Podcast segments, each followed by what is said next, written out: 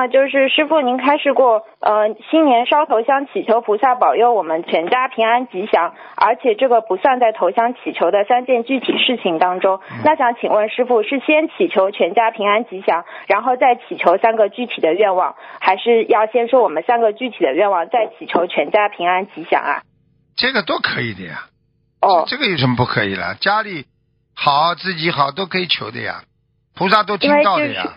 不要哦这个，这个有什么先后了？嗯，因为就是说求求三件事情比较灵，再求可能就不会呃，就是你放在一起的，这个这个求全家本身是一种孝道呀，嗯，就没本来就有本来。就是一个孝心呀，哦，好吗？